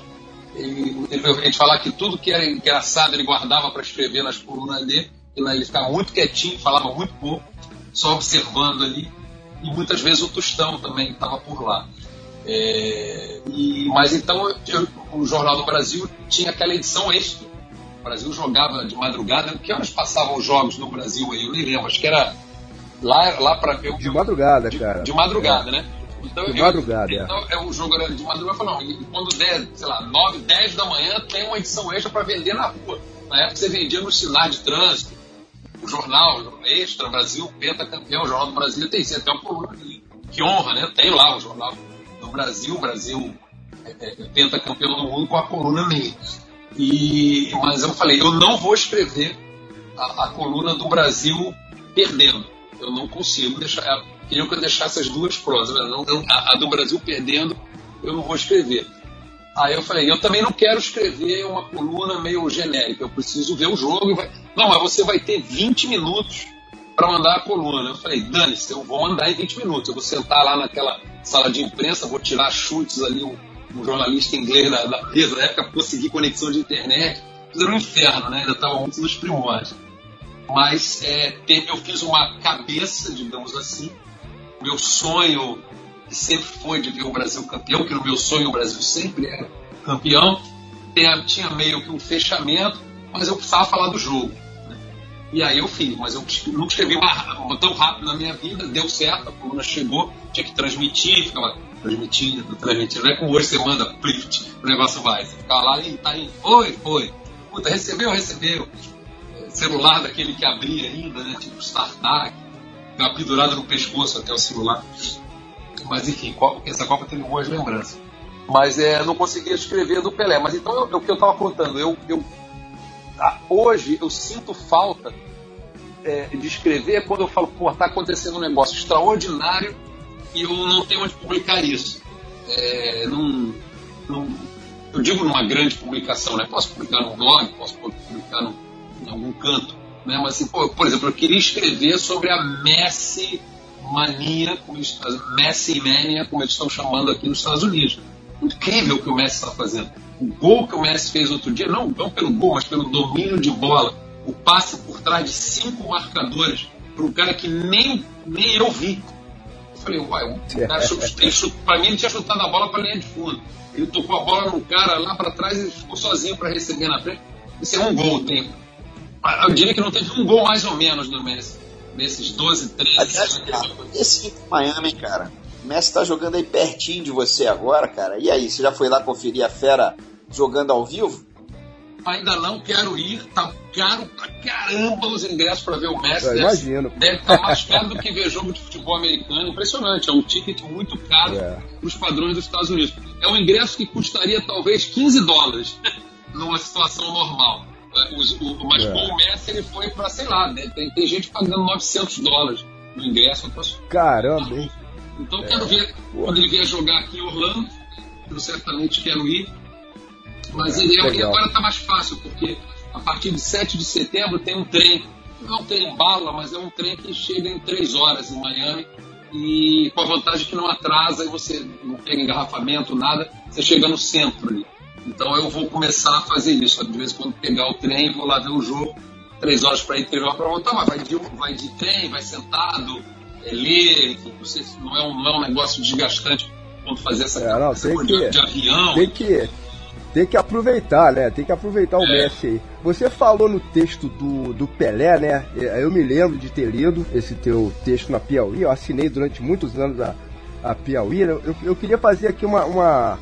lem- Lembrar, né, de um outro texto que você fez também para Piauí, cara, sobre o, o Cruyff, né? na- lá na época do, do famoso carrossel da laranja mecânica, né? Na sua linha de argumentação, é, você disse que, ao contrário até da opinião da maioria né, das pessoas, foi ju- justamente o, o surgimento do carrossel o grande responsável pelo início né, do declínio é, do futebol bonito, como a gente fala, né? O do futebol bem jogado. É, eu sou de 63, você é de 65, né, cara? Somos, somos aí da mesma geração. É, e eu compreendi exatamente o seu ponto, né? Nós conhecemos uma época ainda de grandes craques, né, cara? É um cenário completamente diferente, é, jogadores que decidiam a partida aí a qualquer instante em lances é, imprevisíveis e a Holanda surgiu com aquela com aquele futebol total, né? Todo mundo marca, todo mundo corre, todo mundo defende, todo mundo ataca, todo mundo junto, todo mundo misturado. É, enfim, o, o Cruyff jogava muito realmente, né? mas estava longe de monstros sagrados aí, é, como Pelé, Maradona, Didi, Gerson, Rivelino, Garrincha, o próprio Messi, né? De quem a gente falou agora há pouco. E aí você projetou, né? Concluindo lá o seu texto, é, esse cenário mais atual, aí dos últimos tempos, todo mundo quer imitar, né? Mais ou menos aquele jeito de, jogar. Tá aí o próprio Diniz, né? Que não deixa a gente mentir. E aí ninguém arrisca mais nada, né, cara? Um drible, um chute, Um uma falta bem cobrada. um Pô, um de 50 lançamento. metros, não, não. Exatamente, cara. Mas eu, mas eu me lembro o seguinte, ó, vo- você, no final do texto, você brincou, é, né, que provavelmente teria uma reprovação unânime lá do seu artigo, mas aqui estou eu para te passar é uma boa notícia, né? Esse feedback positivo aí. Se houve reprovação, não foi unânime. Não, Tamo junto. bem, tamo junto. Não, esse artigo foi o seguinte, foi uma brincadeira que eu, eu há muito tempo brinco com isso. Mas há muitos anos. Uma brincadeira até minha com o João, Moreira Salles, e nessa época de futebol, ele tá agora feliz da vida, um botafoguense. É, mas enfim, eu sempre falava assim, pô, eu não, eu não gosto da Holanda, porque primeiro é um trauma. Eu tinha 9 anos quando o Brasil perdeu pro carrossel holandês. Seleção de 70, eu tinha 5 anos, então eu lembro de flash, eu lembro de uma situação dessa, dessa Copa. É, eu lembro que eu, de uma, de uma vergonha que eu passei. Eu lembro que eu, nessa, na Copa de 70, o João até escreveu um texto que na Copa de 70 ele estava no banheiro, na hora que saiu um gol do Brasil, ele tem que passar o resto da Copa no banheiro, é, para dar sorte pro Brasil. Eu não tive esse trauma, mas eu, o que aconteceu comigo em 70 foi que eu comemorei um gol do Brasil e chamei todos os amigos do meu pai, primos, tios, que estavam na varanda para ver o gol do Brasil e todo mundo riu da minha cara, Porque não, Marquinhos, você viu o repeteco, na época não chamava replay, era o repeteco. Isso aí é o repeteco do gol. E aparecia escrito repeteco. Não era replay porque replay era uma palavra gringa, não podia na época. É, e aí todo mundo riu, eu, eu não entendi o que, que era o replay. Aí aquilo mexeu muito com a minha cabeça. Eu, como assim o replay? Isso não está acontecendo agora? Não, não, isso aqui é, é, é tá, tá, eles estão repetindo uma coisa que já aconteceu. Eu não lembro qual era o jogo, não lembro qual era o gol, mas eu lembro claramente de ter ido chamar o pessoal e isso ter acontecido. Eu lembro da posição da TV direitinho. Mas a Copa de 74, com 9 anos, era a minha primeira Copa. Era a Copa que, pô, agora vai, nós vamos ganhar, vamos ganhar o, o tetracampeonato aqui. E tinha uma grande seleção, é, faltava só o Pelé, que poderia até ter ido, não quis. É, e, pô, a Holanda se você rever aquele jogo, inclusive, o carrossel holandês e o Brasil foi uma selvageria. O jogo foi uma carnificina. A Holanda desceu a porrada no né? Brasil. Né? O Brasil é. reagiu, mas assim, o Brasil perdeu aquele jogo que foi um jogo laicado, não foi um jogo assim que o Brasil foi humilhado. A Holanda matou o jogo, mas o Brasil teve chance. Então tinha, tinha essa bronca da Holanda e eu inventei essa história depois da Holanda ter sido vice naquela mesma Copa, depois vice de novo em 78 eu criei essa brincadeira lá pelo, na minha época de colonização. A Holanda, a Holanda nunca vai ser campeã no mundo porque ela mexeu com os deuses do futebol. Foi uma, isso foi uma maldição. ela sempre vai parar na semifinal, na final. Então, ela em 98 parou na semifinal. 2010, eu falei, tá vendo? Ela eliminou o Brasil de novo, mas parou na, na, na, na, na final é, é, é, com a Espanha. Então, assim, é, porque eu brincava com isso, porque de fato o que aconteceu foi que aquele, aquilo ali, aquele jeito de jogar, tornou o futebol mais físico. O futebol ficou mais físico, os jogadores passaram a correr muito. E quem corre muito não tem muito tempo para pensar. Eu lembro de uma entrevista agora, recente do Messi, uma entrevista não, um cronista esportivo daqui contou, um comentarista, contou a seguinte história, que um, dos jogadores do, dos meias do Miami chegou pro Messi e falou, pô Messi, me dá um conselho Aí o mestre disse para ele: você precisa andar mais. Como assim? Você corre muito. É, quem corre não pensa. Tem que andar de vez em quando. Claro que você tem que correr. Eu também corro, mas você repare que eu não corro, não corro o tempo inteiro. Porque enquanto eu não estou correndo, eu estou olhando o posicionamento do jogo. Eu estou entendendo o que está acontecendo. E aí quando eu pego a bola, eu já tenho mais ou menos uma ideia do que vou fazer. Se eu só estou correndo, não dá para parar e, ter ideia de, de, de quatro, cinco. O mestre só vê aquele jogador passando lá atrás, porque ele provavelmente 10 segundos antes ele estava meio parado, olhou que esse cara estava se projetando ali, aí ele corre, entra na área e ele toca quase que sem ver, porque ele ou dá uma, uma olhada muito rápida, porque ele já sabia que aquela era uma jogada possível, e aquele cara poderia ter entrado em diagonal pela, pela área. Então é, é, é, é isso foi o que a Holanda causou um pouco. E eu confesso para você também que, embora eu adore o, o dinizismo, esse tic-tac me cansa um pouco, assim, acho legal ser usado em alguns momentos, se combinado com o passe longo. Eu gosto quando tem o tic-tac e de repente o Felipe Melo faz um lançamento longo. Eu gosto dessa variedade, que são um jogo meio chato. Aquele joguinho que aí quebra, né? É, é que, que, nem jogo de rock. Jogo de, jogo de rock no gelo é isso. Toca pro lado, toca pro outro, toca pra frente, toca pra trás. Até abrir uma brecha, aí o cara bate pro gol é cansativo, não tem muito drible no hockey. Até tem jogadores capazes de executar um drible. Mas hoje a marcação é tão forte, você não consegue driblar. É muito raro um jogador dar um drible jogando hockey. Então, 99% do tempo, os jogadores estão tocando, tocando, tocando aqueles quatro caras, a bola muito rápida ali no gelo, até aparecer uma brecha, o cara dá uma varada pro gol e tenta fazer. Né? Então, é, é, é, e o jogo acaba te cansando. Pô, todos os jogos são, são parecidos. A única diferença é que tem defesas que abrem mais brechas, outras abrem menos brechas. Alguns ataques são mais precisos nos chutes, outros menos.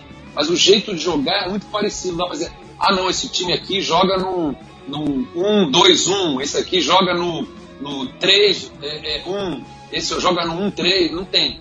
Eles são todos muito parecidos. O próprio futebol de salão, é, se você botar dois times sem muito talento, sem ter um falcão da vida, aquele cara que faz grande jogada, é meio chato. É toca, toca, toca, toca, toca, toca, toca. Ah, abriu, bate, dá um chutão, porradão pro gol. É, então, essa parte eu acho chata. É bonito de ver durante algum tempo, mas durante todo o tempo eu acho meio enjoado. Eu gosto do, do jogo de, é. que a gente via jogar. Tem razão. Seleção de 70. Tem razão. Anos 70. Cara, olha o, fute- olha o, o jogo que você certamente viu e que eu vi. Fluminense Internacional, semifinais do Campeonato Brasileiro de 75. Cara, o Fluminense tinha é, é, é, Félix, eu não sei se era o Renato já nesse jogo, mas enfim, Rivelino, Dirceu, Paulo César Caju, Doval, Gil, Cafuringa, era reserva, entrava às vezes, Dirceu Lopes, é, Edinho já jogava ali de vez em quando, é, é, Manfrini. Porra, o Inter tinha Figueroa, É. Falcão. é, é, é, cara, é uma, é uma loucura, entendeu? É, é, Caçapava. É muito diferente. É muito cara, era diferente. era era era aquele, o Fluminense, aquele time do Fluminense poderia ganhar a Copa do Mundo de 78. Me- me- Exatamente. Entendeu? Poderia ganhar. É, claro, poxa, dá pra botar o Zico? Dá pra botar o Zico. Pô, seria melhor ter o Reinaldo do que o Doval, até porque não poderia ter o Doval. Pô, Sim. Mas, cara, se você botasse aquele time do Fluminense, é time pra. E não foi campeão brasileiro, porque parou no Inter que, era, que É. conseguiu ser mais eficiente. Exatamente. Entendeu? E no outro ano aí teve aquela chuva, o negócio do Corinthians. Também tinha talento, né? Tinha lá bons jogadores. Também, também. Mas não era um time à altura do Fluminense. E. É, eu- eu- mas aquele- é, cara, a gente aquele cresceu mal do- acostumado, pô. A gente cresceu mal acostumado. É, não. Aquele time do Fluminense, o, Marcos, em em 78 a gente ia ganhar da Holanda na final. É, pô, Pra, pra sacramentar a maldição deles aí. Você jogou essa Exatamente. maldição. É, e, e- É, e certamente não teria ficado no empate com a Argentina. No, o Doval não aquele gol que o. Roberto perdeu lá. É, beleza, bom, retomando aqui a nossa pauta musical, teremos mais três pesos pesados aí nessa próxima sequência, né? Três bandas, por sinal, de estilos é, diferentes, né? Vamos de Rush, The Smiths e Foo Fighters, três bandas é, diferentes, é verdade, né? Porém, todas elas maravilhosas, né? Das três, o, o Foo Fighters é a única ativa, tendo lá como líder o nosso é, Dave Grohl, né? Ex-Nirvana. É, os, os Smiths ficam sempre naquela expectativa de retorno, né? Os fãs querem, mas parece realmente impossível. Aí, tanto o Morrissey quanto Johnny Marr sempre se mostraram aí é, irredutíveis né, em relação a essa ideia. E o, e o Rush, infelizmente, encerrou as atividades, fecharam de vez lá o, o ciclo, né? Até comentamos isso agora há pouco, é, com o falecimento até certo ponto recente, né? Do, do Batera, o Neil Peart, que fa- faleceu em 2020, tem três anos aí, uma pena, né, cara? É uma pena. Ele realmente é, era um gênio da, da bateria. Já, se vocês quiserem procurar depois na, na- no YouTube, vocês vão. Ele tocando jazz, você vai ver. Ele é um cara que toca com qualquer. de qualquer jeito e tal. E, enfim, é um cara inimitável. Aliás, dizem que o Led Zeppelin acaba não só porque o a partida do John Bonham quebrou o coração lá dos, do- dos outros três, mas também porque é muito difícil um baterista com aquele tempo e as divisões que ele fazia são coisas impossíveis. Tanto que é muito raro ter uma banda cover do Led Zeppelin, porque é, é- é difícil achar um baterista que consiga reproduzir o som do Led Zeppelin, porque é muito difícil. Não, você, só, só fazer uma, uma observação, você tem razão. Eu, eu, eu assisti recentemente a uma banda é, cover do, do, do- do Zeppelin, aí o, o Batera tava tão fora do tempo que a gente brincou, né? O pessoal que tava assistindo, que ele tava com. Ele tava com fuso horário, ele deve, devia ter chegado naquele momento ali. Tava diferente a muito batida. difícil. Você cara. pode É isso. perguntar para qualquer baterista, é muito difícil. E, É. Mas só para você ter uma ideia, é, agora só para falar do, do- rapidamente do, do Smith, é, eu, eu li outro dia uma, uma coisa que eu achei muito bacana. Como é que ele falou? É, Happy guitar, depressive vocals. The perfect combination. o baterista, o guitarrista super alegrinho e o, e o vocalista triste, depressivo. Cara, mágica. É, funciona uma maravilha. Pra mim é a maior banda dos 80. Eu gostava muito também do The Cure, mas é a grande banda. Eles são espetaculares. Uma pena, deve, ser, deve ter coisa de. Como o Prudence jamais voltou, né? Jamais voltou também. É, brigaram, aí, aí tem, tem, tem bandas que a briga é muito feia. É muito feia. É, não- verdade, Não tem verdade. jeito, mas é, são, é, são marcantes. São, é, um, é um som que eu particularmente acho muito bonito e não envelhece. Cada dia é, eu, eu- eu vejo gente mais jovem que ouve e gosta. Né? Assim como o The Cure. The Cure tá por aí ainda, né? Tá dando seus, suas Tá, coisas aí. tá. Tá, saideira, saideira. É. Legal, bom, vamos lá então botar mais essa sonzeira toda aqui para rolar. Ô Marcos, nós temos uma tradição aqui no programa, cara, que aliás é a nossa tradição mais antiga do Rock Flu? Vem lá desde o início das primeiras edições, que é o seguinte: todo convidado que aparece por aqui precisa apresentar pelo menos uma das sequências musicais aqui para os ouvintes, como se fosse uma espécie de DJ ou algo assim. A gente queria então te pedir, por favor, para você anunciar o próximo bloco musical aqui para a galera. Pode ser? Pode ser. Então, é, falamos já no Rush, é, YYZ, é, YYZ ou YYZ, como eles falam, porque esse é o, o código do aeroporto de Toronto. Então, essa é uma música que eles chamam aqui de Homecoming, uma música de você voltar para casa. É como se fosse aquela música Casa do Lulu Santos. É sobre a excitação de você estar tá voltando para casa. Né? Então, uma belíssima música da, é, Rush, tá, talvez a minha favorita e eles estão falando da, da alegria de retornar para o aeroporto da casa deles, que é Toronto. É, essa é a primeira. A segunda é Foo Fighters com Everlong, é, que é uma, uma música é, extraordinária, é uma, das, é uma música muito com a cara do Foo Fighters, com a, o tipo de guitarra que o, que, que o, Dave Grohl tanto gosta. É, é, a bateria do, do saudoso Taylor Hawkins, outro baterista que nos deixou recentemente também, incrível. E é uma música muito bonita, melodiosa, ela tem aquela coisa do, do Foo Fighters que é uma música que começa tranquila e ela tem depois uma, uma disparada, né? Ela parece que os caras pisam no, no acelerador e a música vai desgovernada, assim. É uma, uma um, um, um galota beira-mar, como o pessoal lá do Nordeste fala, é até um tipo de música nordestina. E, é, por último, The Smith, é, com é, é, Heaven Knows I'm Miserable Now, que é uma incrível música, é exatamente o exemplo daquilo que eu falei, do guitarrista muito alegre, uma música com uma melodia bonita, para cima, positiva, acho que a, o, o vocal do Morrissey joga isso totalmente para da sombra, né? Então essa essa chuva e sol que faz a graça dessa banda que eu também gosto tanto. É isso aí. Beleza, vamos lá.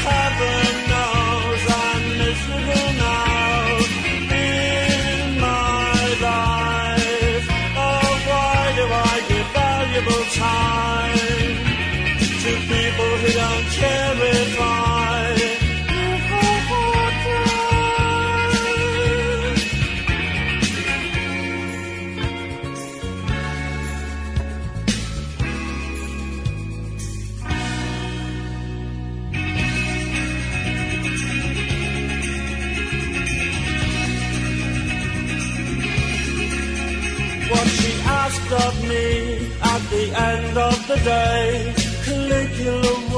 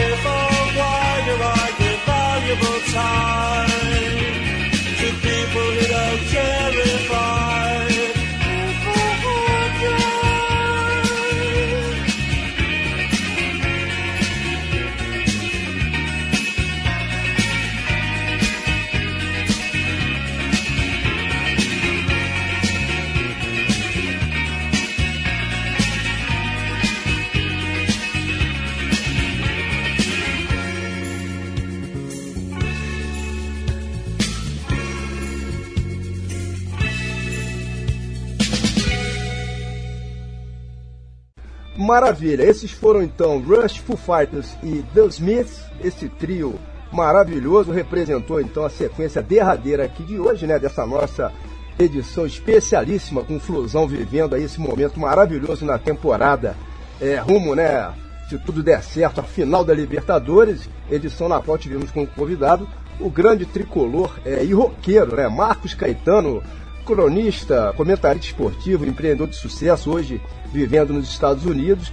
Enfim, pois é, estamos nos aproximando aqui é, do encerramento, né? E nessa hora, claro, precisamos agradecer mais uma vez a você, ô Marcos, aqui pela, pela presença, cara. Muito obrigado aí por você ter topado fazer essa brincadeira aqui com a gente. Esperando que você tenha curtido aí, tanto quanto eu e o Serginho curtimos. Tá falado, mas acho que valeu, né? Pô, pra falar de rock fluminense, meu amigo, quantas vezes vocês chamarem eu vou topar. Só- só- pra, pra melhorar, só se vocês adicionarem a Portela, a literatura, aí fica bom também. Mas é, cara, sensacional, ado- adorei. É, foi um papo divertido mesmo. E sempre bom falar dessa- desses assuntos que é, é, pra gente nunca saem de moda e que pô, já nos deram muita, muitas alegrias e o Fluminense certamente ainda nos dará muitas. Eu espero que o Rock também, com o Fluminense, renasça aí daquela, daquela crise do, do- da terceira divisão. O Rock hoje está com o Fluminense na época que caiu para a terceira. Mas ele vai dar a volta por cima e um dia vai ser a música mais tocada de novo. Assim espero. Beleza, bom, o fim está próximo, né? Verdade, né? Mas claro que antes de baixarmos de vez aqui as cortinas, ainda vai rolar aquela faixa saideira, né? Como é de praxe. Dessa vez quem a gente escalou para fechar o podcast é o Pearl Jam, com um dos seus clássicos, né? Bem do, início da carreira, Jeremy. Faixa que faz parte do Ten, que é justamente o primeiro álbum que eles lançaram lá atrás, já no longínquo ano de 1991. Agora há pouco nós falamos um pouquinho sobre o Nirvana, né? E tá aí o Pearl Jam também, um dos expoentes daquela cena É, sensacional que surgiu lá em Seattle, né? E que explodiu para o mundo inteiro, marcando os anos 90. Aliás, aquela explosão do grunge, né? Como, como a gente co- ficou, como aquele movimento ficou conhecido, né? Foi a última explosão verdadeiramente popular em termos de rock and roll, né? Nirvana, o Pearl Jam, Soundgarden, Alice in Chains, só bandaça realmente. E a gente está precisando justamente de outra explosão dessas, né, Marcos? Para dar uma chacoalhada aí no mercado da música. O precisamos. rock anda perdendo espaço demais no mundo inteiro nos últimos anos, né, cara? Não só aqui no Brasil. Enfim, aqui a crise é braba, mas por aí nos Estados Unidos também, né? aqui também. Embora essas bandas, por exemplo, eu fui a Nashville ver um show do Pearl Jam no ano passado. Pô, foi uma loucura de show, espetacular, um palco muito básico, assim, só com uma- um sistema de iluminação muito moderno em cima, que assume todas as formas, uma coisa simples, é um ar com luzes, não tinha mais do que isso. Né? Os telões ali do lado, mas nem no palco estava. Parece que estava fazendo aquele showzinho pequeno, né? mas para o estádio do Nashville Predators, aquele time de, de hockey, um estádio com umas 20 mil pessoas. Foi um show espetacular, é, a cidade lotada, foi uma festa. Mas são poucas bandas fazendo isso, mas aqui você sente bem menos falta do rock do que no Brasil. O rock é um troço muito difícil, não dizer nada. O rock em Rio, no Brasil, é difícil ter rock, né, ultimamente. Exatamente. Mas o, Pois aqui é. não, aqui você consegue, tem público para tudo. Se você imaginar bandas que você nem sabia que ainda existiam, é, é, é, elas estão se apresentando aqui. Você, Pô, essa banda ainda existe, não, não só existe, mas tá. Outro dia eu fui ao show do Steely Dan, uma banda, pô, no Brasil nunca mais ninguém vai ver o Steely Dan, eles não viajam mais internacionalmente. É, mas aqui você vê, eles são uma banda também de craques, até de- deveria ter colocado uma musiquinha na lista. Mas o. Então, assim, é, é, eu acho que sobre o, o Pearl Jam, ah, pô, o último grande, grande vocalista do rock, para mim, um dos cinco melhores da história. É, olha, eu acho que é assim, para mim, se você falar, para mim, Robert Plant, grande vocalista da história, é, ele inventou essa posição, sabe aquele cara que inventou a posição de, de, de meia esquerda? Ele inventou o vocalista carismático, é, o frontman por excelência. O Mick Jagger também tinha isso, mas eu acho que a voz do, do, do Led Zeppelin, o jeito blue, bluesy, como eles chamam aqui, o jeito meio de blues dele de cantar, é muito especial. É, mas certamente, quando a gente terminar esse top 5, você tem que ter aí é, é, é, o Pearl Jam também é, bem, bem representado aí, porque é é uma banda espetacular e, e- enfim, e que eu gosto muito também. Mas de novo, aquela sensação de, poxa, esses caras que eram o novo, né, o, a renovação que surgiu é, é, é, quando a, a gente estava mais jovem, né, é, hoje são dinossauros. né? A gente pode hoje tratar o Pearl Jam É como dinossauro. É, que antes era o Led Zeppelin, ou era, sei lá, os Stones. Mas é, é, uma pena. Mas enfim, é, é, é, É, é um, é um bom encerramento pra gente aí. Essa é uma música particularmente muito bonita. É, o- o- você falou em shows aí, né? Você sente menos falta de rock and roll nos Estados Unidos do que no Brasil. O Pearl Jam esteve já algumas vezes aqui no Brasil. Eu consegui assistir só uma, né? Foi em 2005, né? É, ali na Apoteose. Aliás, tem sempre uma história que eu conto é, sobre esse show que é a seguinte, cara. É, eles tocaram no mesmo dia daquele Palmeiras versus Fluminense, última rodada do, do Brasileirão. Precisávamos de uma Eu vitória para conseguir lá. a classificação Eu é, para Libertadores. Pois é, aí o Palmeiras virou o jogo, né, cara? A gente ficou Com aí aquele, gol a o ver navios. com aquele gol que o Fluminense tomou diversas vezes naquela, naquela década.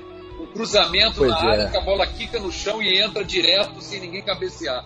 Nós somos, Pois é, olha, eu incrível. posso lembrar de uns cinco gols que o Fluminense tomou assim, assim e o- mas o último gol foi exatamente isso. O cara cruza uma bola na área, todo mundo pula, ninguém bate na bola, ela quica e entra no ângulo. Exatamente. Putz, cara, eu morri Loucura. naquele jogo. Eu tava lá. Eu tava lá. Não, ainda perdi é, o Projet, eu podia ter ido pro Projet. Mas o Projet tocou no, no mesmo Pacaembu também.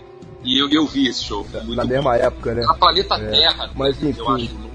É, e, e- e o Fluminense, cara, conseguiu simplesmente perder as cinco últimas partidas daquele ano, né? Ficamos fora da Mas Libertadores. aí é que falta É, mas vai ter forra, né? Mas aí é que falta É, mas vai ter forra agora em Vai ter forra, vai 2023. ter forra. Também, nos últimos anos, muitas vezes fomos para a Libertadores ganhando as últimas cinco.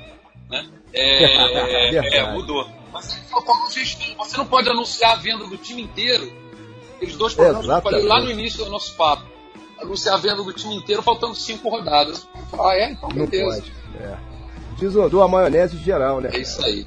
É, é, pô, mas lembrando também que faturando a Libertadores ainda teremos a disputa do Mundial Interclubes, né, cara? Lá na, na Arábia Saudita em dezembro, quer dizer, vamos aí em busca do nosso bicampeonato mundial. Pô, Esse Mundial tá prometendo ser bem animado, hein, cara? porque esse Mundial é um título que é, os nossos coleguinhas ou irmãos do Rio de Janeiro não têm, né? Eles têm lá aquela. Copa Intercontinental e tal, mas o Mundial eles não têm.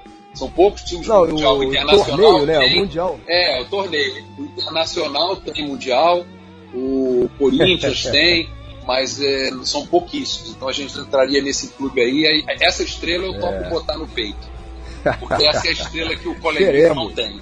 É, seremos bicampeões, seremos Isso aí. Aí bicampeões. botamos logo as.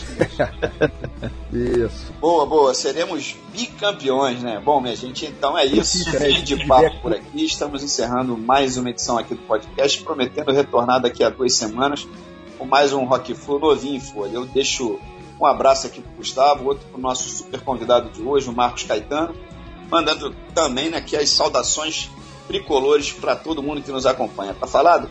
Valeu, pessoal. Até a próxima. Valeu, abração. Vamos, Fluminense. Hashtag Vamos Tricolores. Chegou a hora, vamos ganhar a Libertadores. Vamos, tricolores. Vamos lá. Isso aí.